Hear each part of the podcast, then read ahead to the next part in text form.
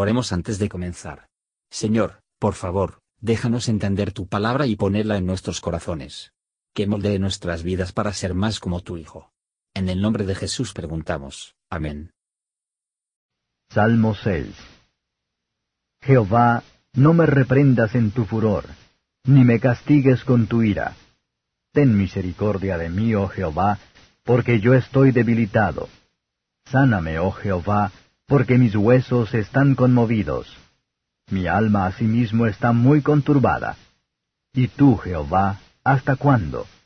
Vuelve, oh Jehová, libra mi alma. Sálvame por tu misericordia. Porque en la muerte no hay memoria de ti. ¿Quién te lo hará en el sepulcro? Heme consumido a fuerza de gemir. Todas las noches inundo mi lecho, riego mi estrado con mis lágrimas. Mis ojos están carcomidos de descontento, hanse envejecido a causa de todos mis angustiadores. Apartaos de mí todos los obradores de iniquidad, porque Jehová ha oído la voz de mi lloro, Jehová ha oído mi ruego, ha recibido Jehová mi oración. Se avergonzarán y turbaránse mucho todos mis enemigos, volveránse y serán avergonzados subitáneamente. Comentario de Matthew Henry Salmo capítulo 6, versos 1 a 7. Estos versículos hablan el lenguaje de un corazón verdaderamente humilde, de un espíritu contrito y humillado en medio de grandes tribulaciones, enviado para despertar conciencia y mortificar la corrupción. Enfermedad trajo el pecado a su memoria, y se veía en él como una muestra del desagrado de Dios contra él. La aflicción de su cuerpo va a ser tolerable, si no tiene la comodidad de su alma queja más dolorosa de Cristo, en sus sufrimientos, era de la molestia de su alma y la falta de sonrisas de su Padre. Cada página de la Escritura proclama el hecho, de que la salvación es solamente del Señor. El hombre es un pecador. Su caso solo se puede llegar por la misericordia, y nunca es la misericordia más ilustre que en la restauración de los reincidentes.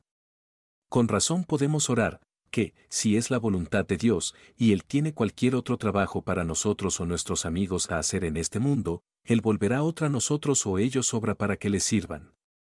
Para partir y estar con Cristo es el más feliz de los santos, pero para que no quedan en la carne es más rentable para la iglesia. Versos 8 a 10. Lo que un cambio repentino ya está aquí.